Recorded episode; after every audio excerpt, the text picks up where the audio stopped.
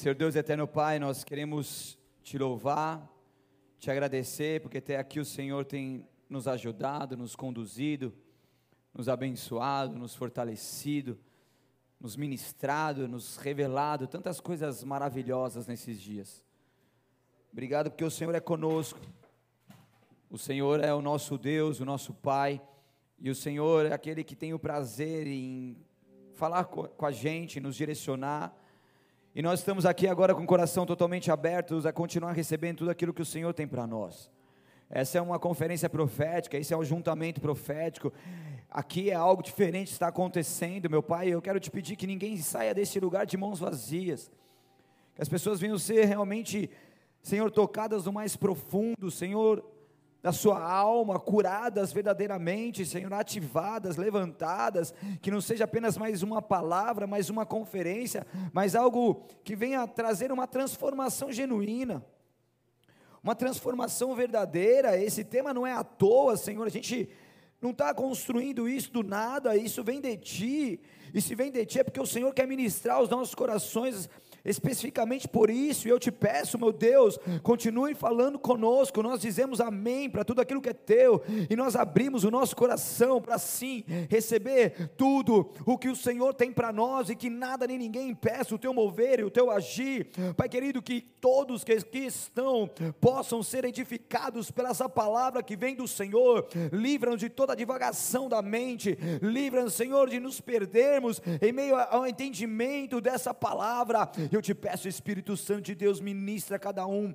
de uma forma específica, individual. Só tu sabes o que cada um está enfrentando nesse exato momento, mas o Senhor é um Deus que cuida de cada um, que conhece cada um que chama cada um pelo nome, e eu declaro que a palavra rema será ministrada em cada coração aqui, que as curas continuem acontecendo, que os milagres continuem acontecendo, que os prodígios continuem acontecendo e os sinais dos céus continuem se manifestando em nosso meio, para a honra e glória do teu santo nome, em nome de Jesus. Você crê, aplauda bem forte a Ele, aleluia, Ele é Deus. Aqui referente ao tema da nossa conferência, eu quero trazer algumas coisinhas a mais para acrescentar, para somar aquilo que já foi dito até aqui, mas eu quero voltar um pouquinho aqui e te falar a respeito de aquilo que nós estamos falando na conferência, que é o altar. Mas afinal, qual que é o objetivo do altar? O altar, ele fala de restauração diante de Deus. O que, que é restauração? É você reparar você restabelecer, você pôr no estado primitivo, ou seja, você voltar à essência daquilo que é, elevar o antigo esplendor, é o reconquistar, então é trazer de volta aquilo que é a essência, isso é restaurar. Então, quando se fala de altar, se fala de restauração diante de Deus, se fala de sempre estar ali restabelecendo e não saindo do centro da vontade dele e vivendo essa essência que é Cristo Jesus. E Deus, ele sempre quis estar conosco. Deus, ele cria os céus e a terra, cria Adão, vê que não era bom que o homem ficasse só e criou Eva. E ali então Deus ele tinha esse desejo de estar em comunhão com Ele, devido ao pecado, isso daí não é mais permitido, não acontece mais essa comunhão como antes existia. Então Deus ele tem o desejo de morar conosco, de se manifestar em nosso meio, e Ele fala: façam um santuário para mim, mas para que, os, o, o, para que eu more no santuário ali no tabernáculo, na arca da aliança, é necessário levar a sério a questão do altar, que é o lugar onde o sacrifício agradável era oferecido. Antes de Jesus, toda pessoa que pecava, ela tinha que oferecer um animal puro, um animal para que pudesse então estar no seu lugar. Então, ao invés de ela morrer pelo pecado, ela entregava o animal, o animal era era morto ali, seu sangue derramado era colocado no altar ali, o animal ele, ele queimava e subia como incenso ao Senhor e aquela pessoa era perdoada. Tem as ofertas, conforme colocou aqui as ofertas de cereais também, que em alguns casos eram entregues. Então, antes de Jesus era necessário esse sacrifício que era feito no altar ali antes, ali, é, ali no tabernáculo. Estão comigo ou não? Então, é, essa questão de altar de restauração é algo que Deus leva muito a sério e é muito importante para que nós possamos entender. Porque a intenção de Deus é nos conduzir a níveis cada vez mais elevados de intimidade. Deus sempre quis estar com o teu povo, desde o Adão e Eva, como eu bem disse aqui, e em todo momento Deus ele traz o santuário, o tabernáculo, o templo, para que ele pudesse habitar ali em meio ao povo, e o povo pudesse estar com ele, buscando ele, e Deus pudesse se manifestar e direcionar o povo. Então, hoje nós depois que Jesus morreu na cruz do Calvário, derramou o teu sangue, não é mais necessário esse sacrifício, o altar que antes era físico, agora ele se torna, então, depois de Jesus, espiritual. E nós somos chamados por Deus para estar diante desse altar.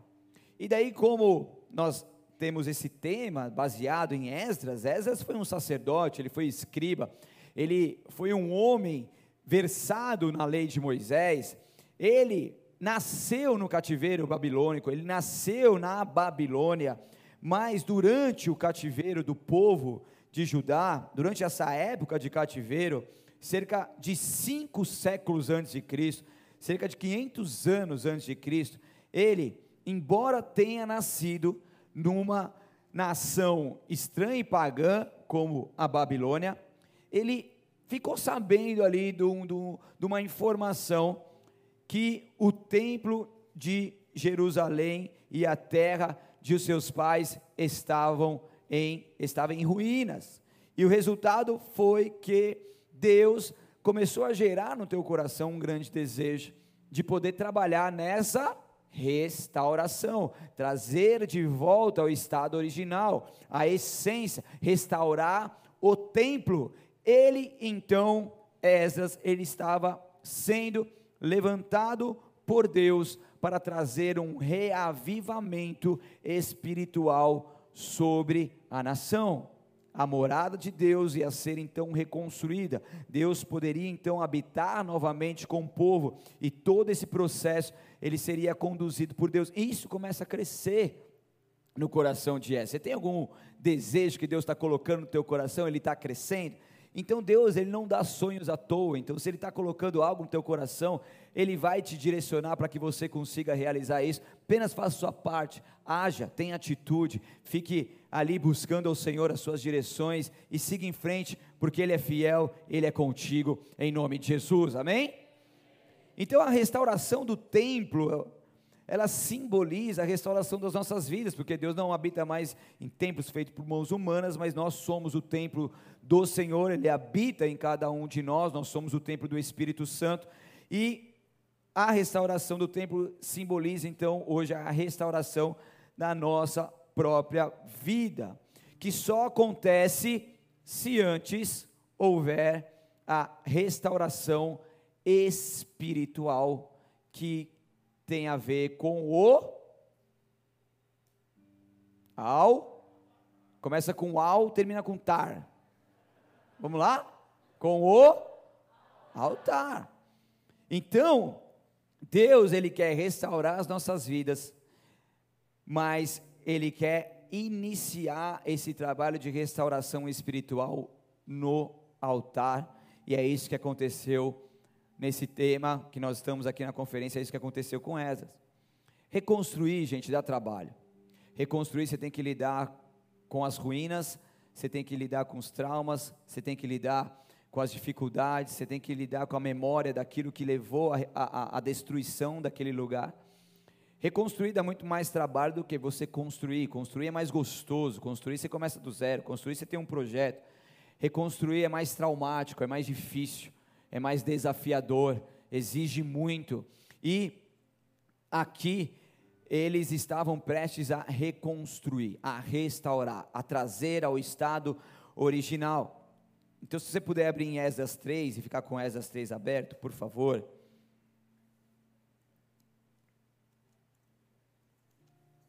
Esdras capítulo 3, versículo 3. Antes de dar continuidade aqui, só preciso fazer essa introdução para você entender que Deus estava falando. Por mais que você já ouvir algumas coisas, algumas outras vão acrescentar na tua vida. E diz assim: Esdras 3:3.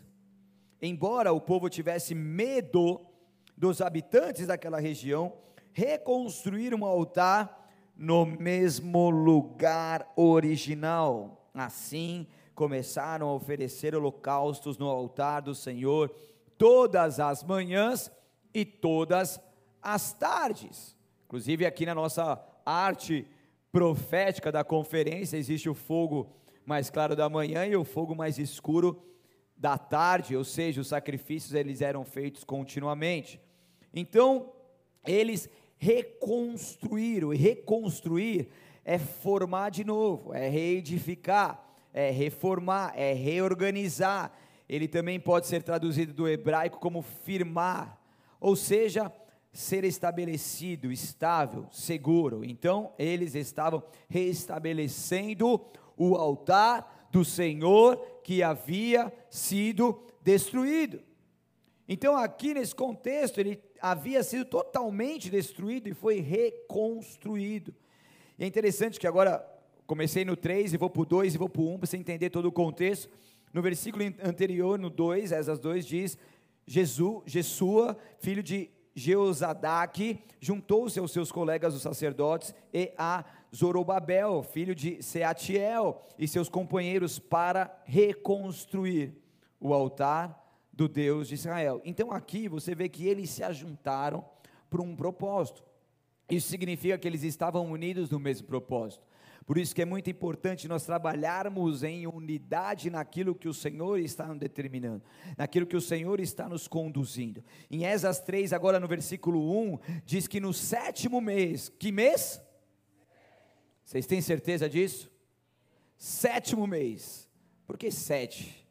Quando os israelitas já haviam se estabelecido em suas cidades, todo o povo se reuniu em Jerusalém com um só propósito.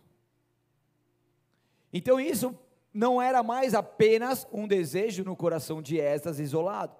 Esdras precisava de gente. Esdras então compartilhou o seu sonho, compartilhou o projeto de Deus com algumas pessoas que entenderam, compraram a ideia e se uniram com o mesmo propósito.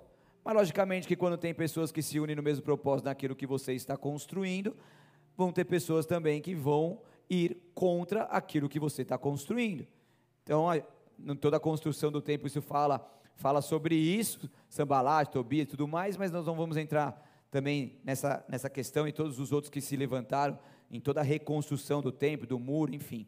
Mas a gente precisa estar convicto de quem nós somos daquilo que Deus falou. Há um propósito, a gente vai se unir, não importa quem se levante e o que fale, a gente está com Deus e isso vai ser maior. Então, ele, eles estabeleceram um altar de adoração a Deus naquele lugar antes de lançarem os seus alicerces.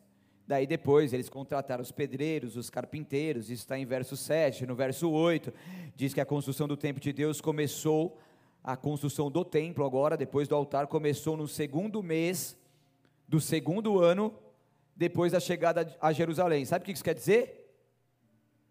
Que eles chegaram, no sétimo mês que os, que os israelitas se reuniram, eles iniciaram a reconstrução do altar, mesmo com medo, mesmo ali é, aflito com os habitantes daquela região que poderiam se levantar contra eles. Porque quando você está com medo, você vai com medo mesmo, tá bom? Não para mediante o medo, que o amor do Senhor lança fora todo o medo.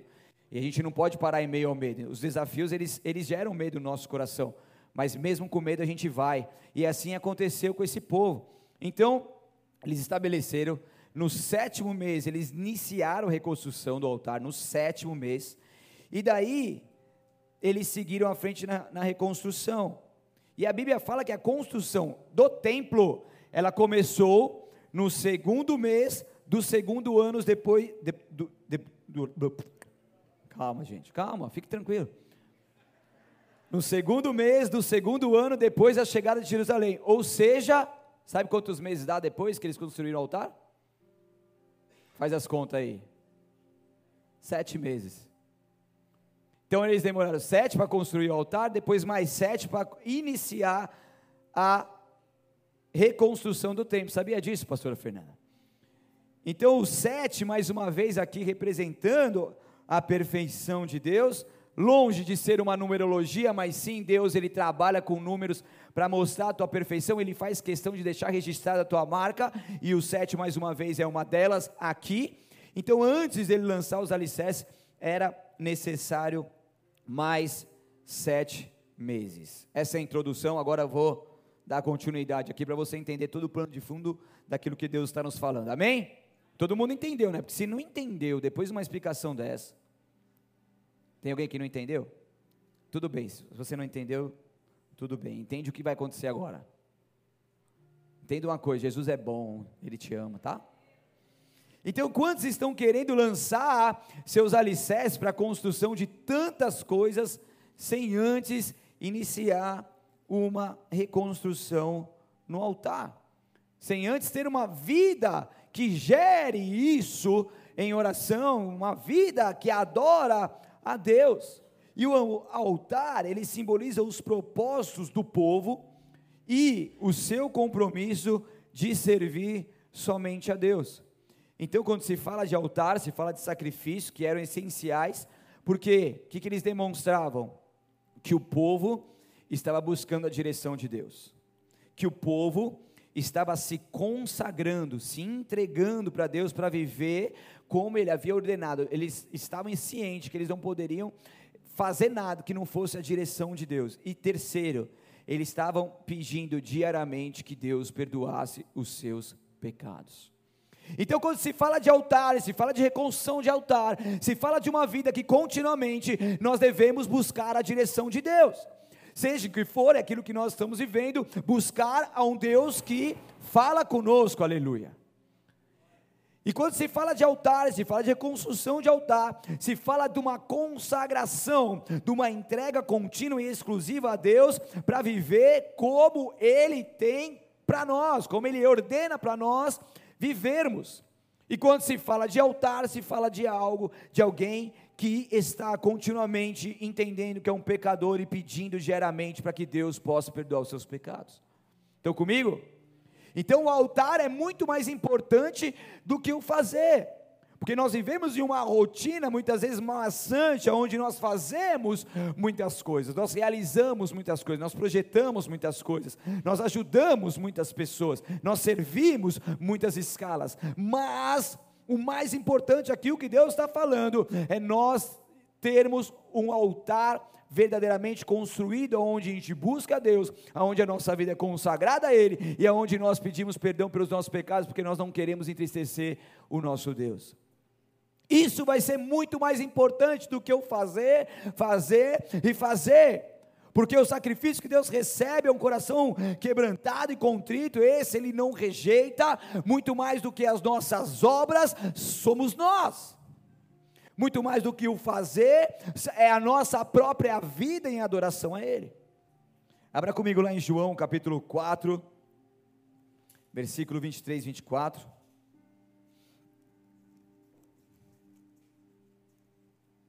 João 4, 23, 24.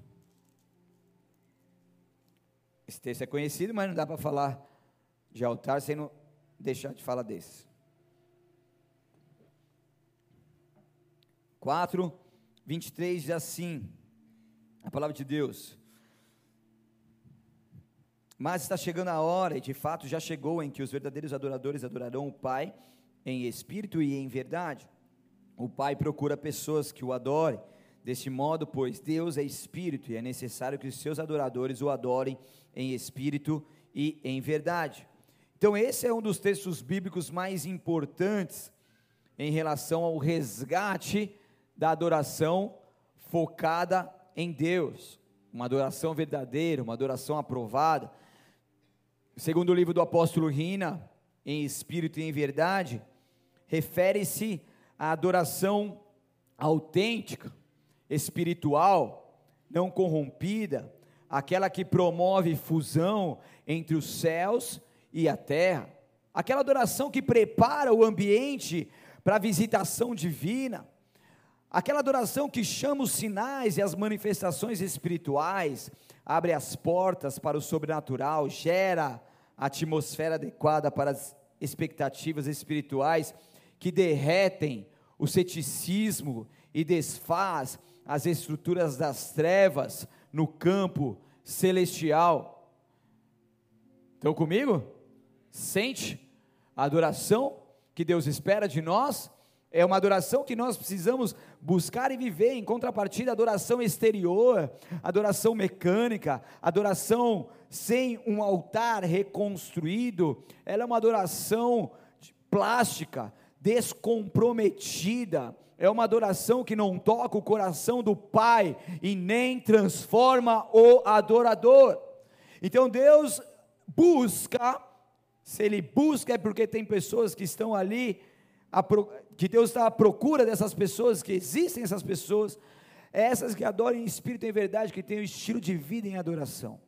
Aquelas pessoas que realmente não se corrompem, mas são comprometidas, comprometidas com Deus. Essas pessoas que verdadeiramente querem fazer algo que agrada ao Senhor. Um músico que sobe no altar para tocar, assim como o Felipinho muito bem falou agora de manhã, ele tem que ter uma vida de adoração.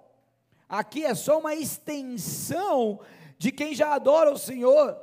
Eu não posso subir nesse altar e pregar a palavra de Deus, nem eu, nem ninguém, sem antes ter uma vida de contínua adoração a Deus, porque senão tudo será em vão.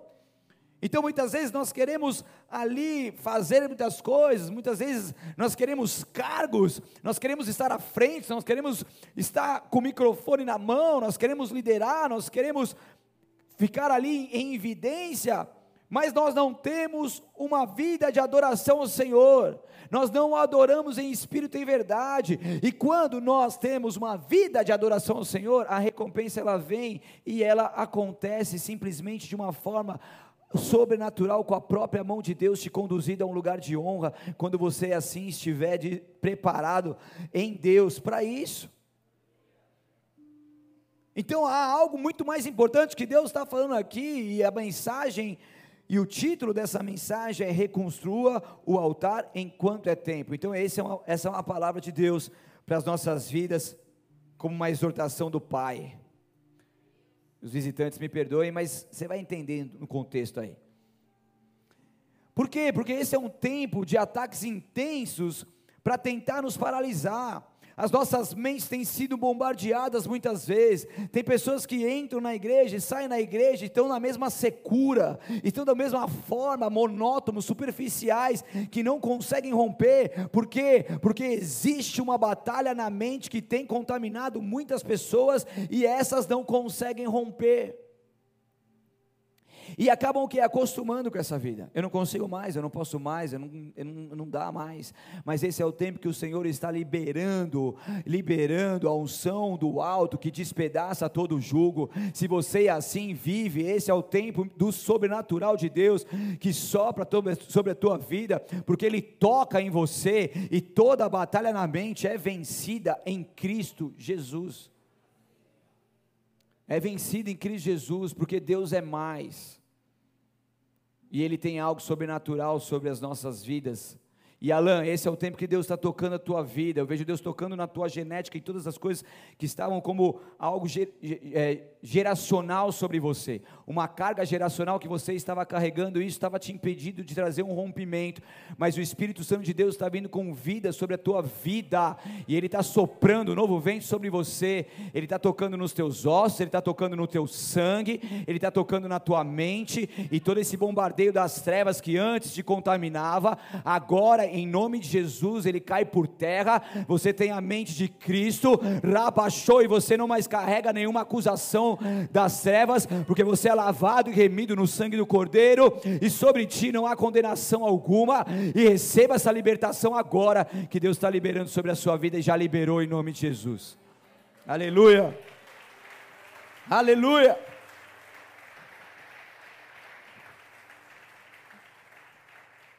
Então muitas pessoas começam bem, mas no decorrer da caminhada tropeçam, no decorrer da caminhada perdem o amor, perdem a vontade de fazer, perdem o fogo em seus corações, perdem o temor, a santidade, se acostumam com uma vida onde não existe mais um altar reconstruído e erguido.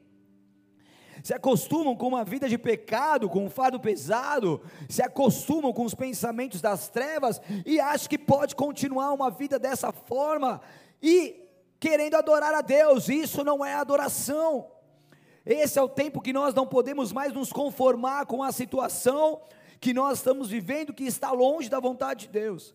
Esse é o tempo que o Senhor nos desperta, que o Senhor nos alerta. Eu vejo muitas pessoas encarceradas, eu vejo muitas pessoas incrustadas em seus pecados, em suas mazelas. Eu vejo muitas pessoas ali que estão bombardeadas e elas não conseguem ter força e percepção. Elas estão encantadas, elas não conseguem enxergar, elas não conseguem ouvir, elas não conseguem entender a contaminação que a dominou, porque ela está contaminada. Mas esse é o tempo que o Senhor nos desperta, esse é o tempo que o Senhor resgata a pureza do teu espírito em nós, esse é o tempo que o Senhor abre os nossos olhos, as escamas dos olhos são retiradas agora, pelo poder que há no nome de Jesus. Você vai conseguir entender, poxa, o que, que eu estou fazendo aqui? Como assim? Como que eu estou pensando isso? Como que eu estou falando assim com essa pessoa? Ah, como que eu estou abrindo essa brecha? Como que eu estou vendo isso? Senhor, o Senhor me chamou, há um constrangimento do amor de Deus sendo derramado sobre você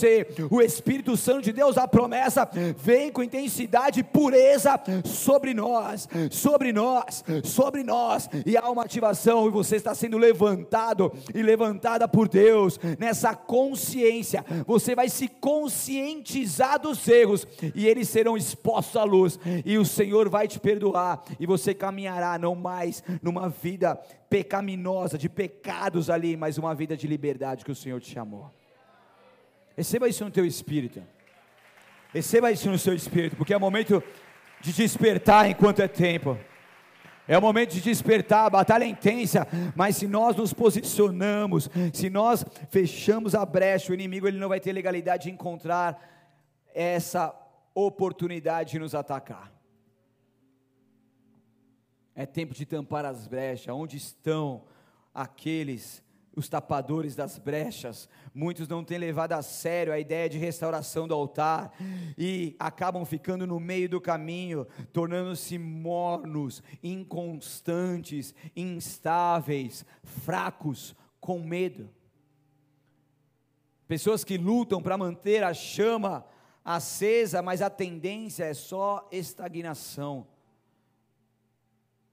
Essas pessoas vão se tornando cada vez mais inseguras cada vez mais superficiais, enquanto deveriam estar incendiadas pelo amor de Deus e cheias do Espírito Santo de Deus.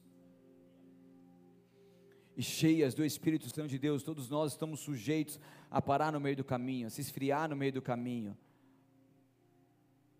a entrar em pensamentos que não nos levam a nada no meio do caminho. Todos nós estamos sujeitos a viver e entrar num nível de estagnação, de inconstância, de, de fraqueza e medo. Mas nós, quando entendemos que Deus está conosco e Ele nos ajuda, Ele pega a nossa mão, Ele nos orienta, Ele nos capacita, quando a gente entende que uma oportunidade dessa, onde uma conferência dessa acontece, onde uma palavra dessa é liberada, e você fala, poxa Deus, eu quero isso. Eu não tenho força, eu não sei como, nem por onde, mas eu quero, eu quero viver isso, e você poderá viver, porque sim, é possível, e o nosso Deus, que em todo tempo vai buscando a comunhão com os seus, Ele quer buscar e viver essa comunhão com você.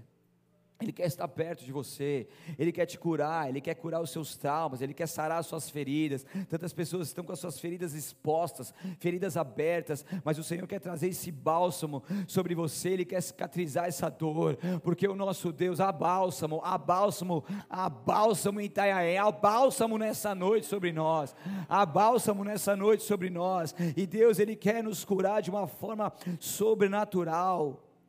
Ele quer tocar em nós de uma forma cirúrgica. É tempo de restauração, é tempo de voltar à essência, é tempo de voltar a queimar, de voltar a cheio, ser cheio do Espírito Santo, é tempo de voltar a se apaixonar por Ele, é tempo de voltar e entrar no teu quarto, e você não sabe nem o que você vai falar, o que você vai orar, mas você está ali, você está ali com teu Pai, e haverá uma visitação do Espírito Santo de Deus, que você não vai se conter, ah, você vai começar a chorar, por que, que você está chorando? Porque você foi alcançado pelo pela graça, você foi alcançado pela misericórdia. Por que, que você está chorando? Porque o amor de Deus está transbordando teu coração, porque a glória de Deus está vindo. Por que, que você está chorando? Porque você não merece viver isso, mas o Senhor te levou a viver isso pelo teu amor, porque Ele te ama. Sinta essa paixão novamente, sinta essa doce presença novamente. Arabaxore cantore balabastos. Santo Deus, Santo Deus, Ele nos chama para perto, Ele nos chama para perto. Você não precisa vir ao culto para sentir a presença de Deus. Você não precisa de um levita aqui, de um músico tocando e cantando para sentir a presença de Deus. Você não precisa nem mesmo colocar um louvor na tua casa para você sentir a presença de Deus. Sabe que você precisa? Você precisa reconstruir o altar. Você precisa se entregar por completo. Você precisa buscá-lo de todo o coração, com o teu coração quebrantado e contrito. Você precisa se despedir de si mesmo mesmo, e Ele te visitará de uma forma como nunca antes aconteceu. Há uma visitação do céu sobre nós, há uma visitação sobrenatural de Deus sobre nós. Oh, Santo Deus, Santo Deus. Ele vai tocar onde ninguém pode tocar, Ele vai alcançar aonde ninguém pode alcançar. Oh, quando todo mundo te rejeitou, quando todo mundo falou que você não vai dar certo, quando todo mundo colocou uma terra nos seus sonhos, ah, ele estava ali falando: Filho, não temas, eu estou contigo. Ele estava ali falando: Vem, eu quero cuidar de você, eu vou te ajudar. Vem, eu acredito em você. Vem, eu não vou te rejeitar, de maneira alguma te lançarei fora. Vem e entra, entra nessa presença doce e poderosa poderosa de Deus. Ele é contigo, Ele é contigo, Ele é contigo, Ele é contigo. Santo, Santo, Santo Deus. Santo Deus. Você não precisa subir ao monte para sentir a presença de Deus. Você não precisa. Você precisa somente se entregar a Ele. Sinta essa presença caminhando, sinta essa presença no teu trabalho, sinta essa presença ao acordar, sinta essa presença ao deitar. Viva essa presença no mercado, viva essa presença em qualquer lugar que você pisar, porque Ele é contigo e aqueles que estão com Deus, eles vivem nessa presença do Senhor. A gente está em um processo de oração e gerando essa conferência, e todo começo de ano a gente separa sete as sete sextas-feiras iniciais do ano, para poder estar com a liderança, orando e gerando. E esse é um momento tão agradável, onde Deus libera tantas coisas, fala tantas coisas, onde Deus começa a, a nos curar, a gente começa a confessar os nossos pecados. E ali a gente viveu, foram cinco encontros, teremos mais dois para finalizar sete. E é um momento muito, muito, muito especial momento onde Deus revela muitas coisas, a gente anota tudo porque a gente entende que é a direção de Deus. E eu tive duas visões onde o Senhor me trouxe a ver algo, onde eu via uma pequena brasa acesa. E aquela pequena brasa acesa, se ela for deixada por mais algum tempo, ela vai se apagar e ela não tem como mais reviver. Porque ela estava num local distante de todo e qualquer fogo. Mas naquele mesmo momento que eu vejo aquela pequena brasa ali acesa, e logo iria se apagar, eu, eu, eu vejo um vento do Espírito Santo vindo sobre aquela brasa, e aquela brasa tomando as chamas novamente. O que eu quero dizer com isso? Porque tem pessoas que entraram aqui nessa igreja e estão como uma brasa no finalzinho do teu fogo. Mas essa é uma noite que o Espírito Santo de Deus está soprando teu vento sobre nós. E essa pequena brasa que estava prestes a se apagar, ela vai voltar a queimar. Ouve o que o Espírito Santo de Deus está dizendo. Ouve. E eu vi também um, um recipiente, aquele recipiente normalmente que se usam laboratório grande, aquele vidro bem fininho assim. E eu vi ali as contagens dos ml, aqueles tracinhos com vários ml, mas eu via que aquele recipiente grande, ele estava apenas com a sua capacidade de água em cerca de 2%, só um pouquinho mesmo, nem um dedo de água. E daí Deus estava ministrando que essas pessoas elas precisam buscar novamente, porque é, é, é necessário reconstruir o altar enquanto é tempo, porque Deus está falando uma, com uma igreja que que muitas pessoas deixaram de adorar o Senhor como deveria e agora precisam reconstruir o altar, precisam reconstruir a adoração e esse recipiente ele precisa ser cheio novamente ao ponto de transbordar, porque aquilo que Deus faz conosco ele não fica apenas em nós, mas é uma forma tão sobrenatural que sobeja e Deus ele quer nos encher de tal ponto ao ponto de nós transbordarmos, ao ponto de nós irmos, caminharmos e por onde nós passarmos, nós levarmos essa luz e esse amor. Esse menino aqui, ó, sai aqui da igreja, vai lá comprar um negócio no, no mercado aqui. Daí tá com a camiseta frame, a mulher pergunta: "O que, que é isso?", tal, não sei o quê. Começa a falar da igreja. Ah, essa igreja é legal, o pessoal aceita a gente como for mesmo com tatuagem, com bermuda, tal. Ele pôde falar do amor de Deus, pôde ministrar essas pessoas, pôde ministrar a cura, pôde fazer uma oração, elas aceitaram Jesus e receberam o Espírito Santo ali naquele momento, porque quem está cheio ao ponto de transbordar, transborda por onde passa. E quantas pessoas estão esperando a gente? A começar em nós, restauramos o altar, nos enchemos, e agora nós podemos dar. Antes de muito fazer, é o muito ser em Deus. antes de muito status, antes de muita coisa do exterior, é o interior. É o interior. E tem pessoas aqui que precisam voltar para a escolinha novamente. Sabe o que é voltar para a escolinha? É voltar à essência. Voltar ao aprendizado. Tem pessoas aqui que vão precisar sair do ministério. Tem pessoas aqui, eu vou, isso aqui vai me dar um problema depois. Vai dar um problema por enquanto. Mas tem pessoas que vão precisar arrumar a casa antes de pôr a mão na obra. Porque tem que começar em nós. Porque se aqui não estiver bom, a nossa adoração não, não sobe ao Senhor. E é possível, gente. É possível. Então não se acostume com uma vida mais ou menos, não se acostume com um fardo pesado. Não se acostume com uma divagação da mente, uma falta de temor. Aproveite a exortação, porque antes que o juízo do Senhor venha, reconstrua o altar. Reconstrua o altar enquanto é tempo. Em Isaías 58, 12 diz que seu o povo reconstruirá seu povo reconstruirá as velhas ruínas e restaurará os antigos alicerces. Você será chamado reparador de muros, restaurador de ruas e moradas. Por mais que você olhe para a tua vida hoje e você veja ruínas. Por mais que você olhe para a tua vida hoje e você fala, meu Deus, o que eu vou fazer? Qual que é o meu futuro? como que, que estão as coisas. Deus ele te chama como um restaurador dos alicerces antigos e um reconstrutor das velhas ruínas.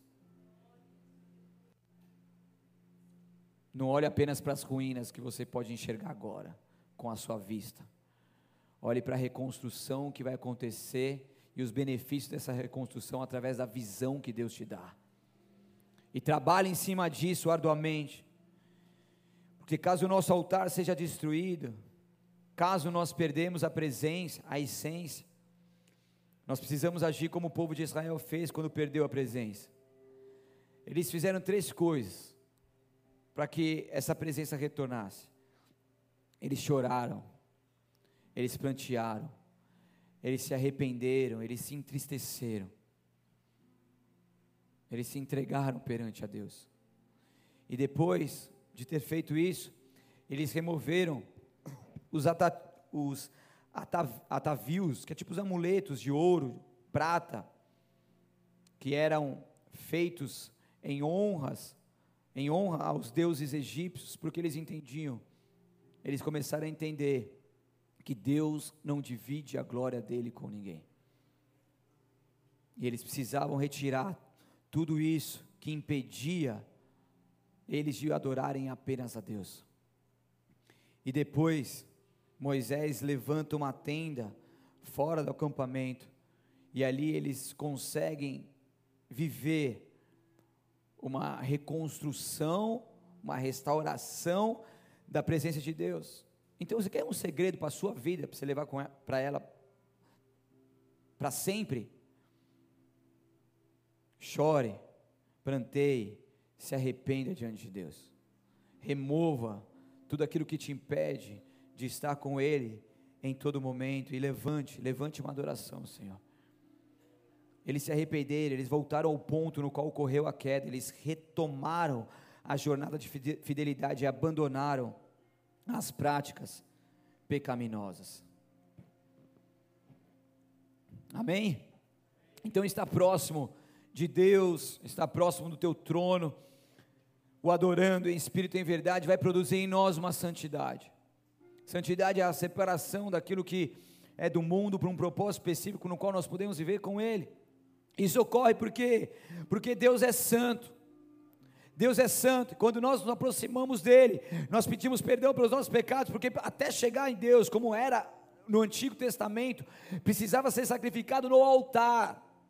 O altar precisava ser, precisava ser entregue ali um sacrifício, no qual eles pudessem ser perdoados. E só depois do sacrifício é possível chegar até Deus, porque Deus é santo.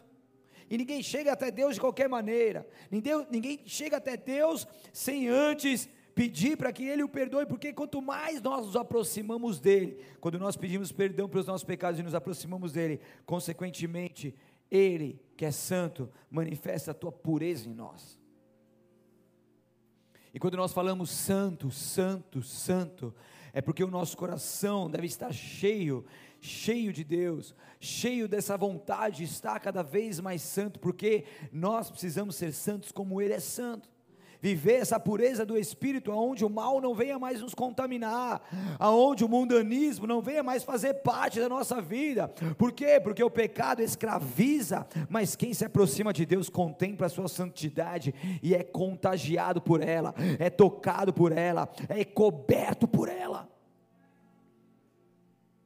Então é possível, eu não aguento isso, eu não aguento sair disso, eu não aguento essa prisão, eu não aguento toda vez eu consigo ficar um tempo firme, limpo, mas eu caio no mesmo eu, eu caio no mesmo eu. É pouco Deus aí, é pouca busca aí, é pouca confissão aí, porque é possível quebrar os ciclos de pecado, é possível quebrar os ciclos de maldições em Deus, porque Ele é um Deus vivo, soberano e santo, e Ele quer manifestar essa santidade em todos nós porque nós fomos criados para adorá-lo. Tudo foi feito por Ele, por meio dEle, para Ele. E o altar então é lugar de sacrifício.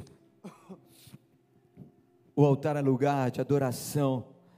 Então, sempre que um altar é construído na narrativa bíblica, nós temos três elementos. Vem comigo, quer pegar um segredo para a vida, sim ou não? Então anota aí se estiver anotando.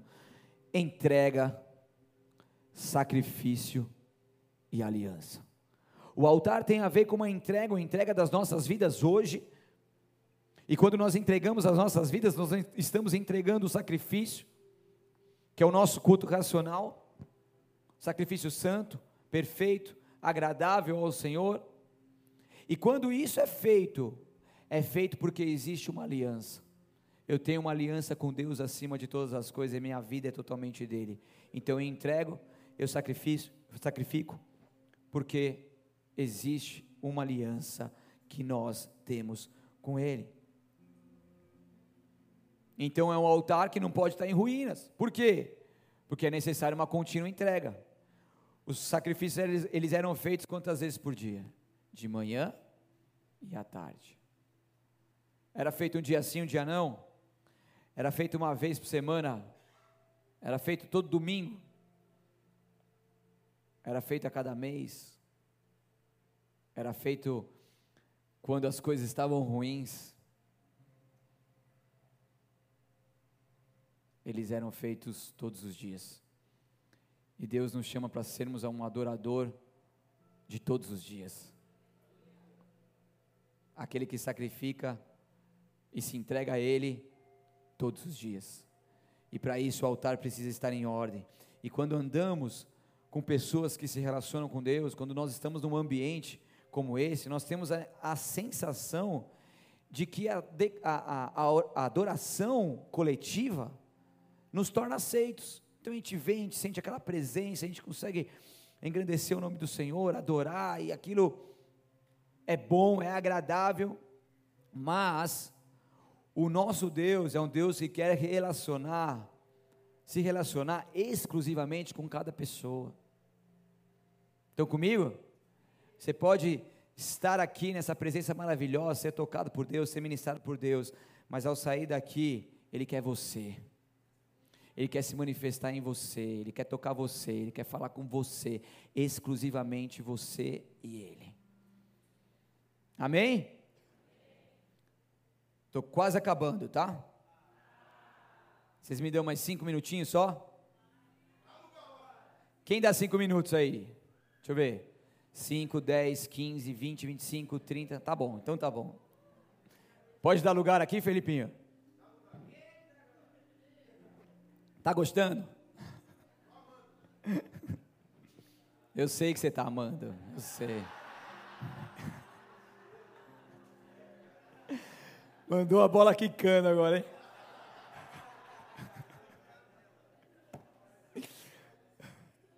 Ai, Jesus. No livro Adoração Bíblica, escrito por Shed, ele diz que a adoração ela tem por objetivo um culto em tornar Deus real e pessoal. Que adorar a Deus requer que aquele que se aproxima do Senhor para adorá-lo guarde-se de uma vida pecaminosa. Porque se isso não for feito, a sua adoração será sem sentido, será uma falsa adoração, mesmo que os atos sejam completos. Por isso, nos mostra essa necessidade de sermos verdadeiros adoradores que agradam a Deus em um culto real. Muitos medem apenas o lado exterior dos adoradores, sendo que a atitude do coração é interior, onde muitas vezes fica escondida da própria percepção do adorador. E o que Deus está nos falando aqui é olhar para dentro de si. O que Deus está nos falando aqui é de algo interno, de algo que fica escondido, de algo que, que ninguém sabe, porque o sacrifício só será feito se o nosso modo de vida agradar a Deus, e Deus está em busca da intenção do coração mais do que com as formas de culto. Estão comigo? Deus está em busca da intenção dos nossos corações. Nós precisamos ter uma vida em adoração, uma vida que agrada a Deus.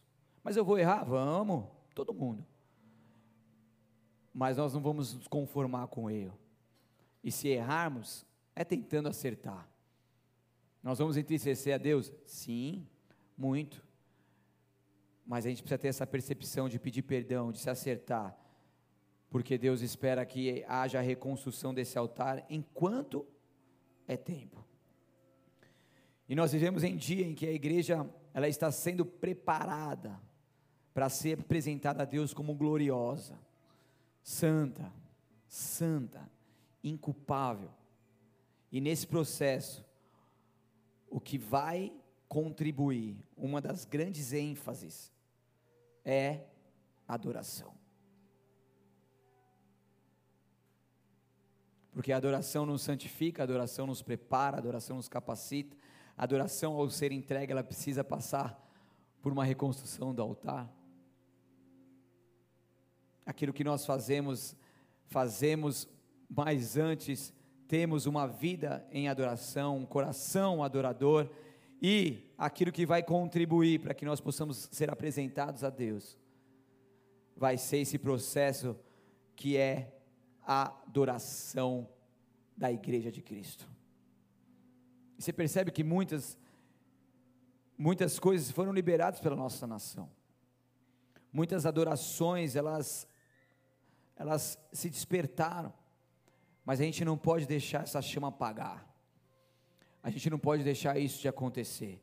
Porque a verdadeira adoração, ela traz o céu à terra. E a verdadeira adoração não é músicas boas e bem cantadas e tocadas. É o nosso coração. Amém? Então a verdadeira adoração é capaz de promover grandes resultados. Seus frutos eles são extraordinários. Por isso que se você quer subir de níveis em sua vida espiritual, se deseja viver o tudo que Deus tem para você e a pureza do espírito, comece hoje a viver uma adoração a Deus como ele a criou para ser em espírito e em verdade. Amém? Quero ler só dois textos aqui, prometo que vou terminar que eu vou dar lugar aqui.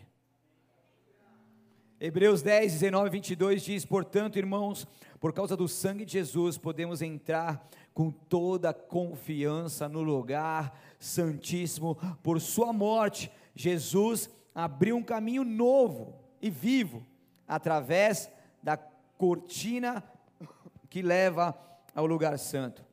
E uma vez que temos um sumo sacerdote que governa sobre a casa de Deus, entremos com coração sincero, com o altar restaurado, com uma adoração verdadeira e uma plena confiança, pois a nossa consciência culpada, ela foi purificada e o nosso corpo lavado com água pura, aleluia. Existe um Deus que nos aguarda, existe um Deus que quer se manifestar em nossas vidas através de Jesus Cristo que morreu na cruz do Calvário. Hoje nós podemos ter acesso ao nosso Deus, nós podemos buscar ao nosso Deus, porque Jesus, Ele é o caminho, Ele é a verdade, Ele é a vida. Muitos grandes homens foram levantados nessa terra, muitos líderes espirituais, muitos deixaram seus legados, mas ninguém, ninguém nessa terra pôde morrer e ter poder sobre a morte e ressuscitar. E Jesus Cristo foi o único que morreu e ressuscitou. E ali no seu jazido diz: Ele não está aqui mais,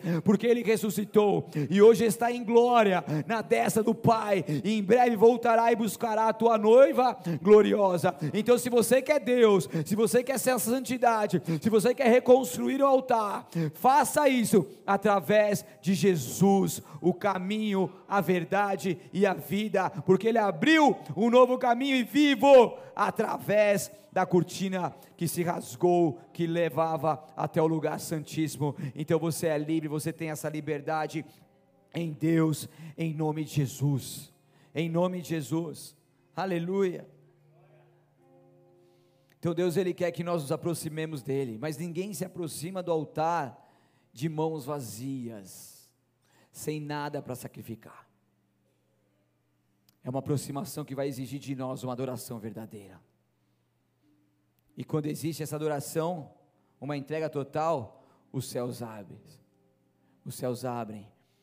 Porque vem sobre nós essa unção dobrada, para que em 2023 nós possamos viver uma expansão do reino por todos os lados, e a adoração será a maior força que libera a prosperidade, e será uma marca onde quer que tenha uma igreja de Cristo e uma bola de neve, em nome de Jesus. Essa vai ser a maior força, é a adoração. E Deus resgata essa adoração em nós. Deus restaura esse altar em nós. Deus levanta novos ministros. Porque é um tempo oportuno de Deus que vem sobre nós. Então, se você entender isso, se você reconstruir o altar, vocês vão andar, nós andaremos no maior nível de manifestação de poder. E para finalizar, 1 Pedro 5,10 diz: Deus, em toda a sua graça, os chamou para participarem de sua glória eterna por meio de Cristo Jesus. Assim, depois que tiverem sofrido por um pouco de tempo, Ele os restaurará, Ele os sustentará e os fortalecerá e os colocará sobre um firme alicerce. O altar, a restauração, a sustentação de Deus, o fortalecimento de Deus, a reconstrução desse altar. Depois, depois, os firmes alicerces. Em nome de Jesus, feche seus olhos, abaixe sua cabeça.